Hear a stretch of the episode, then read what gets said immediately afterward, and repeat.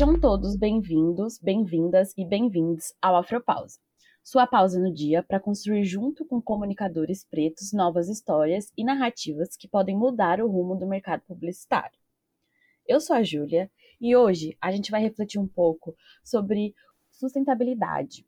É, acabamos de viver a COP26, onde todos os olhares do mundo estavam voltados para Glasgow, onde vários líderes estavam reunidos para discutir sobre o futuro do nosso planeta. O líder do nosso país não estava presente, inclusive, ele falou mal das pessoas do nosso país que estavam representando a gente, mas não vou começar o episódio com essa energia negativa, porque hoje a gente tem uma convidada muito especial que faz parte do Fashion Revolution Brasil, que é o nosso parceiro no episódio de hoje. Ana, pode se apresentar. Oi, tudo bem? Boa noite, sou Ana Fernanda. Obrigada por esse convite. É, bom, eu sou, sou representante, eu estou falando de Salvador, né? Eu sou baiana, soteropolitana. Sou representante aqui em Salvador do Fashion Revolution desde 2016, né? desde 2016, reunindo pessoas e, e dessa pegada Fashion Revolution, né? Designers, estudantes, jornalistas, ativistas, pessoas em prol de uma moda que seja uma potência para o bem, né? Ou pelo menos uma, uma moda que faça menos estrago do, do, ponto de vista da sustentabilidade, né? De todos os pontos de vista, né? Ecológico, social, financeiro, né? enfim, uma moda para um mundo melhor. No Fashion Revolution também integra o Comitê Racial, do Fashion Revolution, que é um espaço muito potente, assim, sabe, interessante para a gente discutir a moda. É, é, inclusive discutir as contradições desse próprio movimento, né, que também precisa ser o tempo todo revisto e refletido. É, é, tem sido um negócio muito bacana participar do comitê.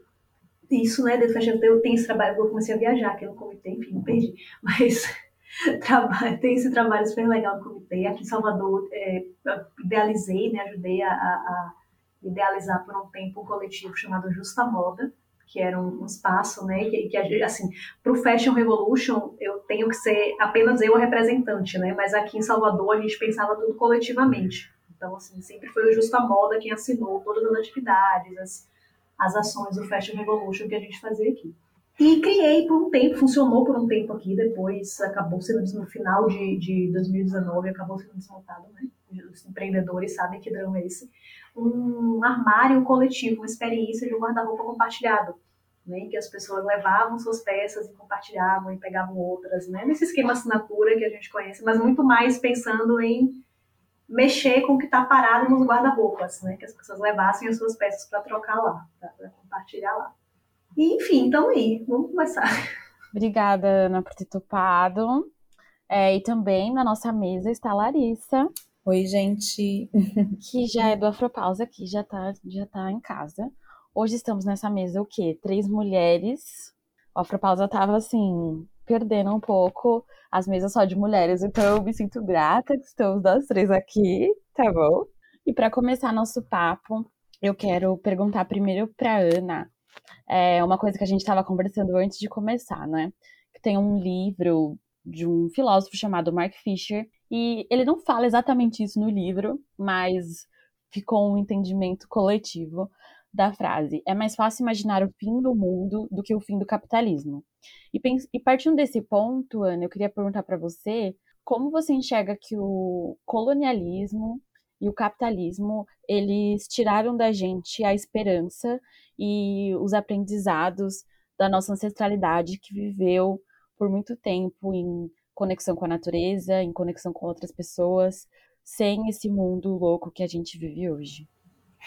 Pois é, é engraçado que eu tava, eu tava, você falou isso, fez essa pergunta, eu lembrei hoje de um post que eu vi na rede social, no Instagram aí da vida, é, de alguém que falava é, sobre como para as pessoas pretas, e se forem pessoas pretas e pobres, tanto pior, como que conhecer a sua, a sua família, né? Para trás, assim, né? Sei lá, cinco gerações atrás é uma coisa que pra gente é tipo folclore branco, né? Tipo assim, não existe isso. Não sei quem é o meu bisavô, meu tetravô, né? Não tem essa história, assim, ai, ah, pessoa que veio da Itália, que veio de não sei onde, veio do Japão, assim, não sabe. acho que o maior desafio com relação a esse assunto que eu acho que a gente vive é que a gente vive num é, é quase uma máquina de esquecimento, né? É, é uma, é um sistema bem, bem montado para a gente esquecer dessas práticas, para a gente esquecer mesmo, para a gente é, é, ou, esquecer ou desvalorizar o que é lembrado, né? Desvalorizar nesse sentido, assim, de que é o folclore, de que é coisa de gente pobre, de que é, sei lá, cafona, né? Para a gente não, não valorizar isso. É, e é uma máquina muito bem montada, né? Muito bem paga, muito bem remunerada, muito movida a dinheiro, né? E a, e a ideologia, a revista de moda, a, a, enfim, né? Coisas desse tipo, que fazem com que a gente duvide muito dessas coisas mesmo. É, eu acho que esse é o grande desafio da gente, que é, que é um resgatar sem cair numa ancestralidade muito utópica, né? Do tipo assim, de uma África que nem existe mais, né? De uma coisa assim, muito ficou na fantasia, mas de ter a força de resgatar, né? Total.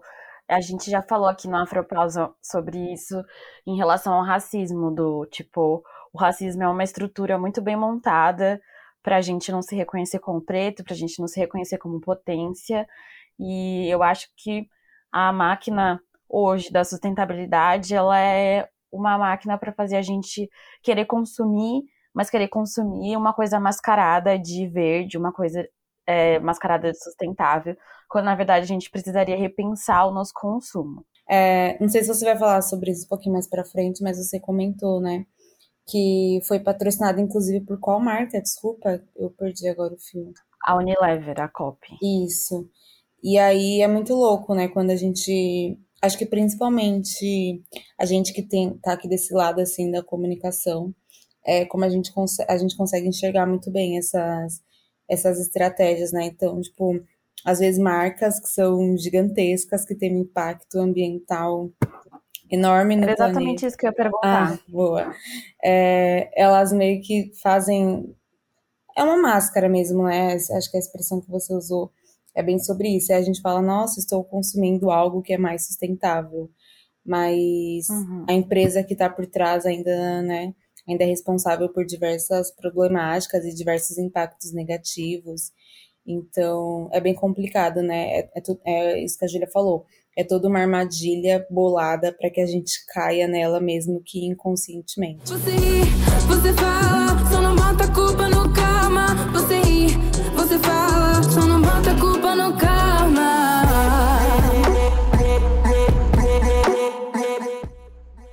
perguntar exatamente isso, como você enxerga esse outro lado é, de nós como profissionais da comunicação.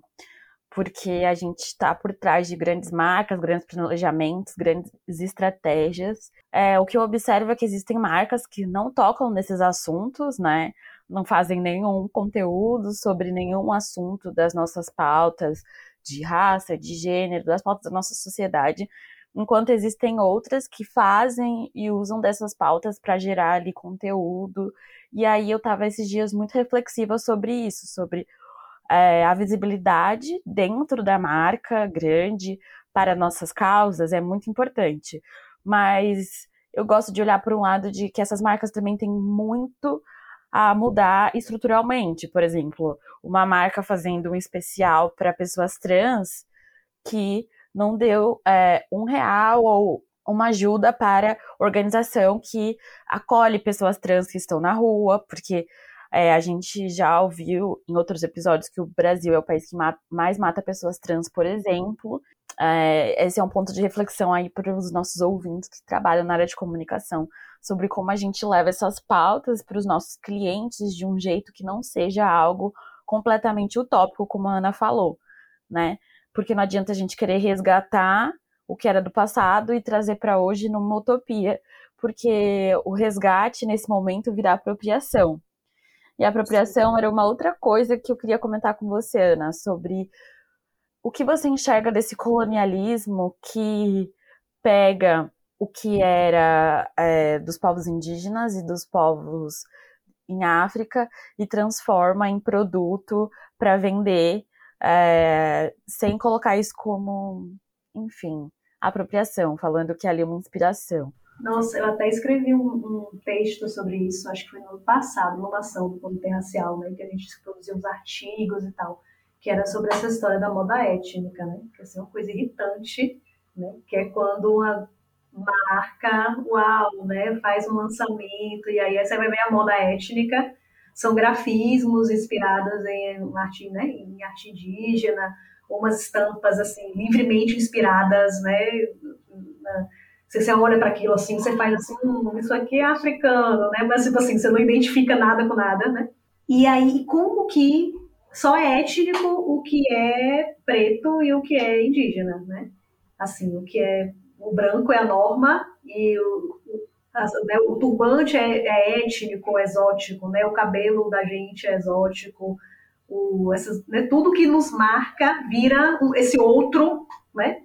que é exotizado, que é fetichizado e que por, por isso tem licença para ser explorado, para ser desvalorizado, né? Eu acho que enquanto a gente realmente não vê tudo, né, assim, tudo é cultural, né? O xadrez que veio lá da Europa é cultural, né? Assim, tudo tem cultura e, e tem cultura e tem relação de poder entre essas culturas. Enquanto a gente não consegue lançar esse olhar, é, a gente vai até se, se, se colocando nesse lugar do étnico e aceitando isso como uma homenagem, né? Que na verdade é uma homenagem bem escrota, assim, né? Não é uma homenagem. Sim. Exato. Mas a gente vai aceitando isso como, nossa, olha só, tá super na moda, é tendência, né? Quando na verdade, antes de ser tendência, foi resistência, né, para muita gente, assim, que Salvador mesmo tem uma, um super histórico dessas é, referências, né, da, da, visuais, né, do, do, cabelo black, né, nas estéticas, e outros claro, outros países também, como Salvador, porque eu tô aqui. Mas, assim, a gente tem uma super história disso, como resistência, antes disso virar moda, né? E aí agora o dread, né? O cabelo black vira moda, você faz, ah, tá, tudo bem, né? Bota na cabeça de um negão esse cabelo aí, vamos ver como é que vai ser, né? Se vai continuar sendo moda. Sim, eu acho que rola até uma. Eu não sei se romantização é a melhor palavra, mas por falta de outra no momento eu vou usar essa é, uma exaltação, digamos assim, de, de coisas que não, que não deveriam ser exaltadas. Eu acho que algumas marcas tentam entrar tanto nessa seara e, tipo, é de forma tão forçada que acaba errando feio, né?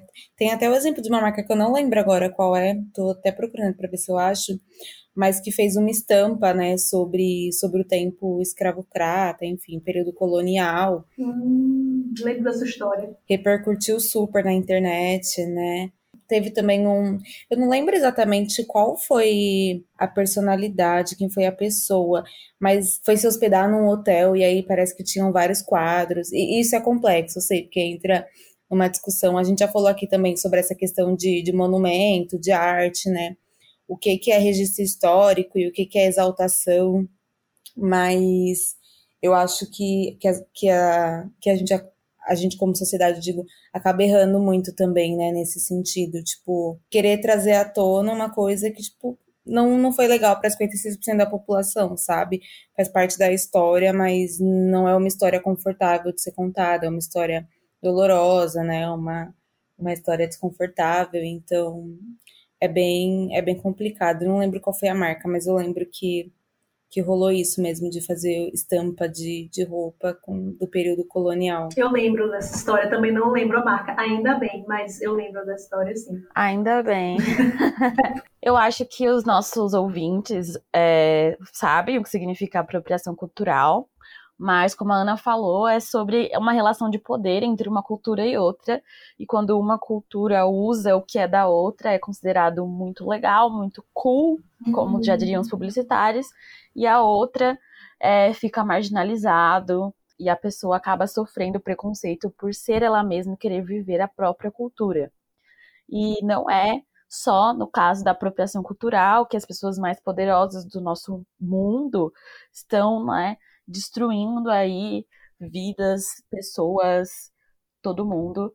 Eu vou trazer um dado aqui que eu tenho que é que entre 1990 e 2015, os 10% mais ricos da população global foram responsáveis por mais da metade, 52%, das emissões de carbono no mundo.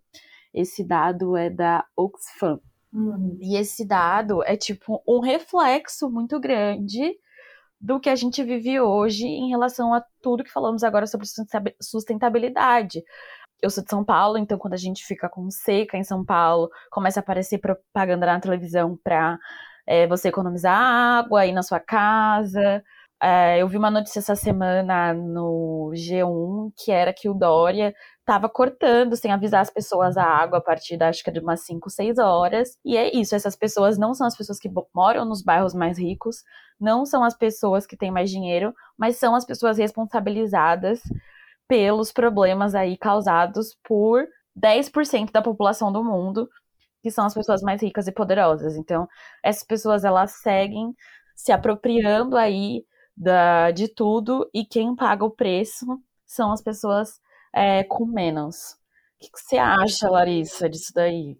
Ai, gente, é aquele meme, né? Já economizou água hoje para o agronegócio usar água rodo? Já pagou a luz para um rico iluminar o jardim? Porque é, é, é sobre isso, né? Tipo, quando a gente está preocupado e às vezes assim, não tem mais de onde tirar, tipo, em casa mesmo. Eu fico de luz apagada o dia inteiro, todos os eletrodomésticos, eletroeletrônicos que não precisam ficar na tomada o dia inteiro, por exemplo, micro-ondas, a gente desliga em casa, a gente só liga quando vai usar. E, tipo, você percebe que isso não é refletido em nenhum, tipo, economicamente, assim, na, na conta, por exemplo. Então, é, é muito bizarro isso, né? É, a gente tem que ter. É óbvio que é importante ter essa noção de, de economia, mas é isso, não é todo mundo que faz isso. Enquanto a gente está aqui tentando rebolar de um lado ou de outro, acho que tanto pela questão ambiental, até pela questão financeira mesmo, porque eu não sei qual que é a realidade nos outros estados. Eu imagino que seja bem parecida, mas é, esses aumentos, né, que, que rolaram agora muito por conta da seca também. Então, a conta de luz, por exemplo, está extremamente cara. É, isso estou falando a partir do ponto de vista de São Paulo. Então, é bizarro isso. E é isso, enquanto a gente apaga a luz, tem um rico iluminando um belo jardim essa hora, em algum bairro nobre de São Paulo. Cara, eu, eu lembro de um, de um, um, um racionamento, é porque eu sou mais velha que vocês, mas teve um racionamento, sei lá, há uns 20 anos atrás, talvez, foi o primeiro grande racionamento. Assim, eu estava me formando, estava fazendo meu TCC. E eu fiquei, tipo assim, em pânico, como é que eu ia imprimir o PCC em casa? Porque não podia usar energia, tinha um negócio de uma cota. E, tipo assim, eu lembro que eu, eu imprimi o TCC, tipo assim, com a impressora, o computador aqui, as luzes da casa toda apagada, imprimi o TCC no escuro. E, tipo assim, de um lugar de privilégio, eu tô falando, uma vez tinha um TCC para imprimir, tinha uma impressora em casa que eu peguei emprestado, enfim, eu tinha todas as boas condições, né? Mas aí tinha uma cota para reduzir, assim, os quilowatts, sacou? Tipo assim, tem que reduzir todo mundo 10%. E, tipo, lá em casa não tinha mais de onde reduzir. Tipo assim, não tem mais lâmpada para desligar nessa casa, né? E aí eu lembro que eu escutei, assim, eu era estagiária, aí eu escutei no trabalho alguém falando assim, ah, não, lá em casa foi super fácil, eu tirei as luzes da varanda e bati a meta. Aí eu fiz assim, ah tá, então o segredo é esse, né? Tem que ter uma varanda para você poder tirar a luz da varanda e poder chegar na mesa, assim, porque lá em tipo assim, eu tenho uma sala, cozinha, um quarto, assim, tipo assim, não tenho mais o que tirar, entendeu? Tem que ter um coqueiro e desligar a luz do coqueiro para bater os 10%. Eu não tenho um cômodo extra que eu vá lá e desliga a luz daquele cômodo extra, tipo, é, né? Então, assim, é realmente... Mas aí, mas o que eu queria falar mesmo, tem esse, esse fator anedótico, assim, mas aqui no, no Justa tem uma professora muito legal, assim, ela chama Bia Simon. Ela é professora de design da UNEB. Ela está aposentada já, infelizmente. Dizer, infelizmente não, ela se dedicou muito, que bom que ela se aposentou. Mas, assim, infelizmente, porque menos pessoas terão acesso à, à mente dela, né? Mas ela falava muito isso, assim, né? De que tem uma fatia da sociedade que não tem que parar de consumir nada, tem que consumir mais, porque, assim, eles já estão no déficit, sacou? Então, assim, é, um pouco aquele, aquele discurso do da dignidade menstrual, assim, ai, vai distribuir absolutamente descartável para as mulheres e a, e a, ecologia, gente, a pessoa tá na rua. Tipo assim, ela já tá. Tipo assim, a gente tá devendo a ela carbono, sacou? Assim, ela pode poluir ainda muito, ela tem direito a uma cota né, desse mundo que não está sendo dada a ela, né? Tem uma, uma injustiça acontecendo aí. Então, assim, pode sim ela receber o tanto de absorvente dela, né? E ter, ter coisas para sua dignidade. É, é o outro lado tem que parar de, de, consumir, não é essa pessoa que tem que usar. Ah, não, tinha que dar um, um coletor de silicone para tudo. Tipo, pensando, né? escuta o que você está falando, você vai mudar de ideia sozinho. Perfeito, Ana. Então, isso, a gente tem que pensar nisso, né? Tem gente que tem direito a esse mundo e não está tendo direito a esse mundo. Nossa, real. E é dessas pessoas que está sendo cobrado de economizar água, economizar energia, usar menos gás, ser vegano, vegetariano, né? A carne tá caro, aí vira vegetariano, porque não sei Nossa. o quê. Sim, eu acho ótimo ser vegetariano, mas assim, é essa pessoa que a gente tem que cobrar de ser vegetariano? Será mesmo? Né? Então, assim, né? Pesos e medidas, né? Responsabilidades compartilhadas de acordo com as responsabilidades mesmo. Acho que foi o filho da. Agora é um momento fofoca, assim. É, o filho da. Edifica, edifica, edifica. Da Cláudia Raia, não foi? Que deu. Postou em algum lugar, acho que foi no Twitter, falando, tipo. Nossa, gente, eu vi que o consumo de carne diminuiu muito. Foi ele mesmo. Será que as pessoas estão ficando mais conscientes para de comer carne? Não, amore. É sobre o preço, sabe? Sim. É, é... Foi o próprio. Exato. É apenas sobre o não acesso, né? Então, acho que isso também é importante, né? A gente. Nossa, eu adorei, Ana, o que você falou. Porque eu não, nunca tinha eu parado. Eu também fiquei é, até arrepiada. Eu nunca tinha parado para pensar por esse ponto de vista, né? Tipo, é isso, a gente cobra que todo mundo diminua, mas tem gente que não tem nem acesso. Como que a pessoa vai parar de consumir uma coisa que ela nunca. Tem gente que tem que aumentar, que tem direito a consumir mais. Sim. A mais água, a mais comida, a carne, se fizer, porque assim, não tá emitindo esse carbono todo. Tem gente que tem direito. Sim. Tem gente que não, tem gente que tá demais. A cor cobre o corpo como um vestido sem igual. A cor é bela, a cor é dela, a cor da flor é natural. Eu acho que agora antes de seguir o nosso papo, a gente podia dar nossas afrodicas. Ai, afrodicas. Depois a gente já parte para os finalmente. Você começa, Lari, porque a Ana tá ali com uma cara de que tá procurando a dela. Não, a minha tá aqui já. Então a Ana começa. Lindíssima. Posso falar então? Bora. Foi ótimo, porque essa, eu tinha pensado numa afrodica, mas essa chegou hoje. Aí eu falei assim, gente, eu acho que ela chegou assim para mim, para, para ser dita aqui, né? Então, eu comecei a me interessar, não entendo muito sobre, comecei a me interessar há pouco tempo sobre afrofuturismo, ficção afrofuturista. E aí, hoje eu recebi um link de quadrinhos, né, de autores baianos que estão produzindo quadrinhos afrofuturistas. E aí eu quero sugerir um deles, que eu li aqui as resenhas. Não, é, agora sim, uma afrodica meio assim, porque eu ainda não li, né, a sugestão chegou hoje, tá? Eu ia sugerir uma coisa que eu já tinha lido, mas eu vou sugerir essa que eu acho que parece ser muito legal. É uma história em quadrinhos chamada, peraí, eu vou falar errado Cairu Ebé, Guerreiro Fantasma. E, que história é essa? Se passa numa Salvador né, utópica, né, que não existe, é, em que vocês lembram daquela história do, do vulcão, né, do Cumbre Viejas, que estava, né, é, aqui em Salvador todo mundo ficou em pânico, porque a notícia foi de que se ele é, entrasse em erupção muito violentamente, o tsunami chegaria no Nordeste do Brasil e Salvador seria parcialmente submersa. Então rolou um barata voa na cidade, assim, tipo, ah, meu Deus do céu, né? O Salvador vai sumir, Salvador é quase toda orla, né? Quase toda praia, então virou um pânico para onde é que eu vou, qual é o ponto mais alto da cidade, né? Eu vou para sua casa, é uma confusão. E aí, essa história se passa numa, numa Salvador em que a, essa erupção de fato aconteceu e o permafrost derreteu todo. Então, é uma Salvador parcialmente submersa, né? É, de, né, de, que desastres climáticos né, quase acabaram com a cidade. E aí a história apresenta essa cidade, né? E apresenta esse herói que, para ser um herói, né, para poder agir de forma heróica dentro dessa cidade, ele precisa lembrar de coisas do passado. Mas como lembrar se houve um cataclisma, né, e tudo se acabou, né, se, se esse apagamento, né, se, se esse desastre apagou todas as memórias? Mas ele precisa resgatar aspectos da sua ancestralidade para poder agir, né? Para as coisas poderem acontecer. Então, eu achei, quando eu li, eu falei assim, gente, é isso, né? Acho que era a dica que precisava, que precisava chegar. E você, Lari? Olha, essa altura do campeonato, acho que você já tem que ter procurado sobre. Mas, e a Ana falou sobre no começo, sobre a Fashion Revolution. Mas acho que é importante as pessoas estarem atentas e aí eu achei muito legal também, porque geralmente do que eu vejo sobre sustentabilidade é sempre tudo muito macro, sabe? E eu acho legal, assim, ter não um ponto de vista único, mas a gente focar em, em coisas isoladas para para aos poucos começar a entender o tema com um pouco mais de complexidade.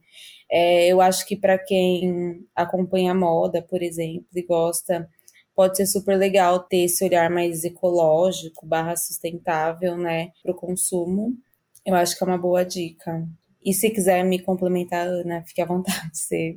Não, eu ia, eu ia falar que a, a, as newsletters do Fashion Revolution, elas são muito legais. Eu Boa. acho que vale muito a pena assinar, sabe? Tipo assim, ai, a gente não quer nem um e-mail mais na vida, né? Então eu não aguento mais. Mas as do Fashion Revolution são muito boas. Eu acho que Eu vale que escrevo. Eu sei que escreve, jura? Ah, meu Deus, eu sou sua fã eterna. Pra sempre. Eu te amo. As festas, gente, eu não sabia disso, eu juro. Vocês aí ouvindo isso, eu juro que eu não sabia. As newsletters são ótimas, vale a pena real, assim, assinar, quando chegar, abrir, ler, de verdade, clicar nos links, porque... E como a gente faz? A gente entra no Instagram e aí tem um link, uma coisa meio assim? Ajuda a gente, Ju. Isso, no link da bio do Fashion Revolution tá lá para se inscrever na news, nas newsletters, são três. Boa. Uma é para marcas, outra é para o público geral e outra é para estudantes, professores, pessoas do meio acadêmico, educacional. É isso, são essas três. Nossa, eu tô indo me inscrever agora. Eu amei as afrodicas de vocês. A minha afrodica, ela é mais simples, eu acho.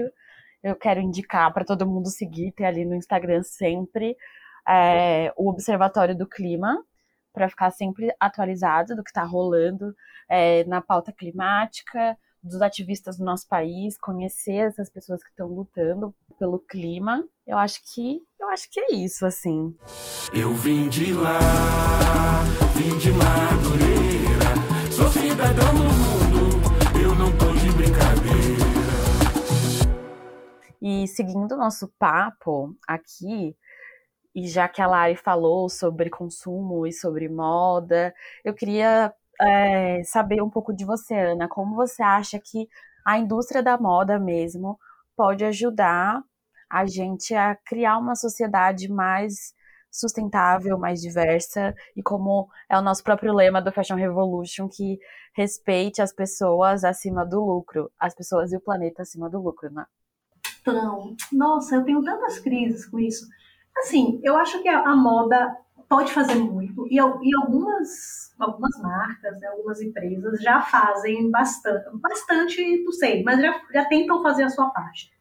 Seja, sei lá, uma grande empresa que é, é, se dispõe né, a ser mais exigente com seus fornecedores, né? Sei lá, né? Que expõe.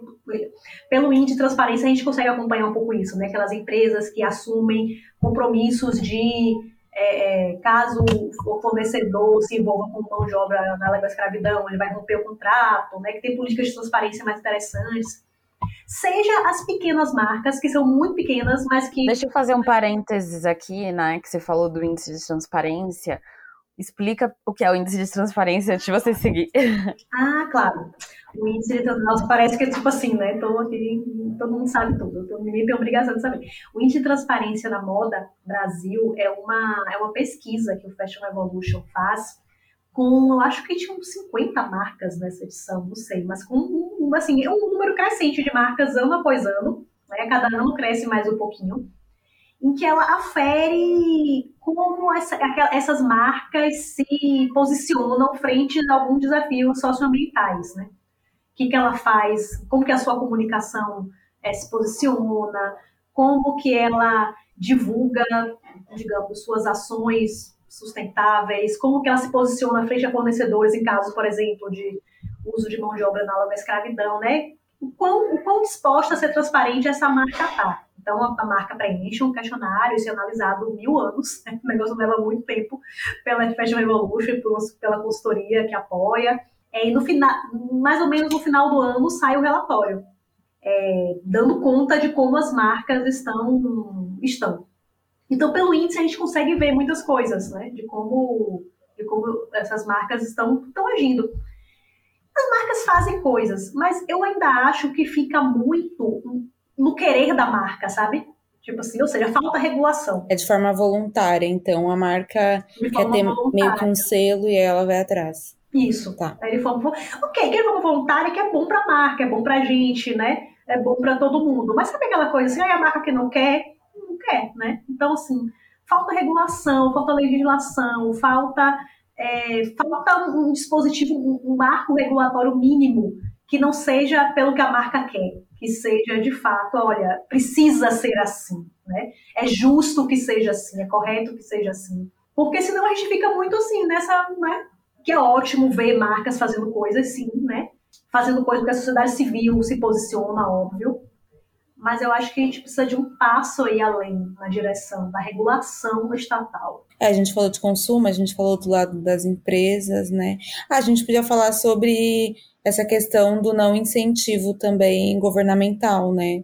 É, pelo, pelo que eu percebo, isso é uma realidade, mas acho que a Ana pode contar pra gente o ponto de vista dela em relação a isso. Caramba, é, acho que tem um pouco a ver com. A gente, a, gente até recentemente né, participou de uma, de uma ação de. A gente, o Fashion Revolution, junto com o Instituto Modifica, né, e o Rio Fashion, daquela ação sobre o, a pele do veneno, né? Assim, de uma ação organizada para tentar intervir de alguma forma no fazer das leis, né, no legislativo. É, eu sei que é uma coisa muito difícil, é uma coisa assim quase amarga se fazer, né? Porque assim ninguém quer fazer isso, é um saco. O movimento social ele é muito mais criativo, ele é muito mais livre, né? A gente tem muito mais espaço para inventar coisas e para debater, mas de igual para igual.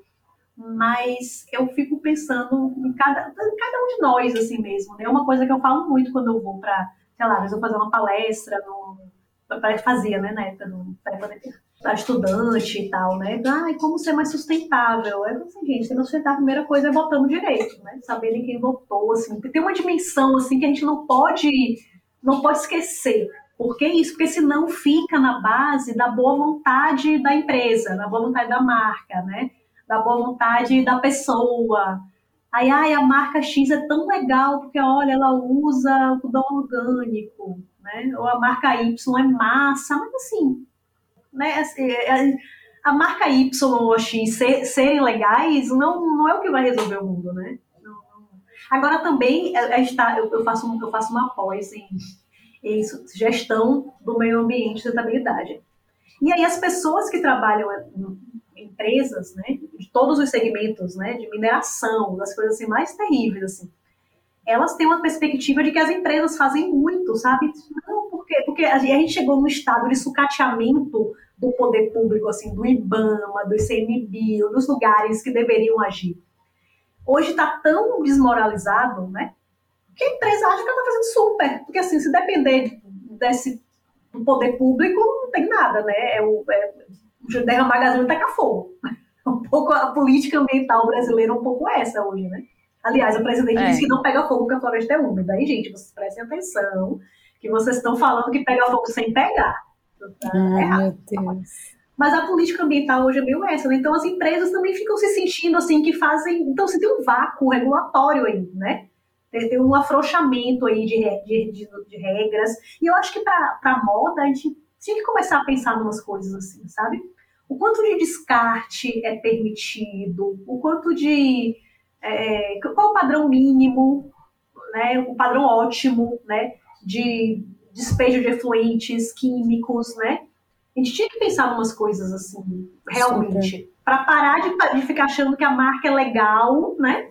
E ela faz aquilo que é legal, não, ela faz aquilo que ela tem que fazer. Sim. É importante que se faça, é justo que se faça. E eu acho que até tangibilizar um, um pouco mais isso para o consumidor, porque Outro dia eu fiz um trabalho é, sobre sustentabilidade e aí eu não sabia, mas a indústria da moda também, né, é, é terrível nesse, nesse aspecto.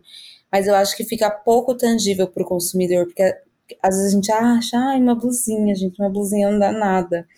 Mas eu já vi algumas iniciativas fora do Brasil, por exemplo, que deixam claro qual que é a pegada de carbono, né, para confeccionar aquele aquele produto. Isso acho que ainda talvez seja pouco tangível, porque é, é meio abstrato, né, sei lá, mas eu acho que seria importante, né, de alguma forma as pessoas terem isso palpável, assim, é, para entender qual é o impacto daquela peça de roupa que ela está usando, sabe?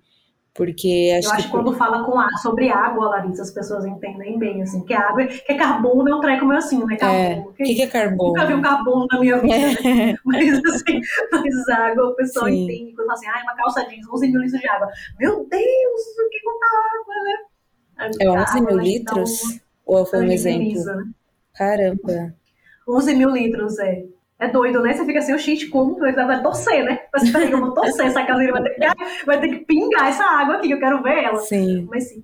É eu acho que isso deveria ser mais palpável mesmo para as pessoas. Mas assim, né, tipo assim, tem que ter um, tem que ter um, uma, sei lá, né, tipo, é, é, é ok, é ético eu gastar 11 mil litros, né, 11 mil, uma peça que você tem 7 no guarda-roupa, 10, é. né, porque caçariz é um negócio que você tem tantos modelos que parece que a ideia é que você tenha uma skin, uma não sei o que lá, uma reta, uma mami, uma... Sim é, é ok isso. Então, assim, tem que ter um, um, uma regulação disso, né? Mas, se vire, tem que gastar menos água, dê seus pulos aí. E, ao mesmo tempo, cai nessa questão, acho que, do não incentivo governamental, porque para as marcas não é interessante contar para mim que para se produzir uma peça é. de roupa se gasta 11 mil litros, né? Então, esse, essa informação deveria vir. Tem marca que se autodefine sustentável porque a roupa é de algodão a roupa é de algodão, Sim. não é algodão orgânico. É Uma coisa que é usada desde que o mundo é mundo, né? A opção sustentável, porque ela é de algodão. Aí você faz... E o algodão, é, como a Ana estava falando, é, sobre a pele do veneno, que é uma, um movimento do Fashion Revolution, que modifica o Rio What Confession, é, faz exatamente o que você está falando, Lara. E a gente quer, tipo, democratizar, eu nem gosto dessa palavra, mas é isso, é, o conhecimento das pessoas sobre o algodão, porque a gente acha que é sustentável, mas o algodão é, é a colônia que fala, Ana, que usa mais agrotóxico, é isso? É. Que usa mais agrotóxico no nosso país. E aí, essa pele do veneno que a, o movimento Moda Sem Veneno está contra, é para que esses agrotóxicos não só entrem no nosso solo, que não vai só produzir algodão, vai produzir o alimento, chega na mesa, é, porque aí você vai ter mais veneno no seu guarda-roupa, mais veneno na sua mesa, consequentemente, mais veneno no nosso planeta e mais veneno ali nos trabalhadores que estão no dia a dia. Gente, eu fico mortificada. Pensa na pessoa trabalhando nisso. No meio desse veneno todo. E essa pele do veneno, ela quer, tipo, tirar o nome agrotóxico, primeiramente, quer colocar um outro nome para que as pessoas não entendam que aquilo é um agrotóxico. Acho que é uma coisa de produtos fitossanitários, né? Nossa. É, alguma coisa assim. E também quer colocar é, uma legislação menos é, burocrática para que esses agrotóxicos sejam, sejam usados aqui no nosso país. Então, tem uma coisa que eu vi no Twitter esses tempos que uma amiga minha compartilhou, que resume muito o que eu quero falar agora, no final, que é assim, ela tweetou que em um evento ambiental que ela foi, tinha uma ativista alemã que estava muito feliz de por ter conseguido se organizar ali com a galera dela e ter expulsado uma indústria que estava poluindo os rios da região. Eu não lembro, e ela também não falou qual indústria que era, mas era uma, uma fábrica que estava poluindo o rio daquela região. E aí, de, tanto, de tanta pressão que aquele pessoal da cidade, lá da Alemanha, fez, o, a fábrica saiu. E aí, na hora que todo mundo começou a bater palma, uma é, mulher indiana levantou e falou: Muito obrigado, agora a fábrica está na minha cidade. Caralho. Então, é tipo sobre como é, dentro do nosso país, um país como o Brasil, que está sucateado por causa desse governo, é, e outros países subdesenvolvidos, entre aspas, que não é nem essa palavra mais que a gente usa, são feitos aí, tipo. Porque assim, os agrotóxicos na Europa estão sendo banidos e aqui eles estão sendo aceitos, mas a nossa comida que a gente faz aqui é enviada para lá. Então eles também estão comendo veneno.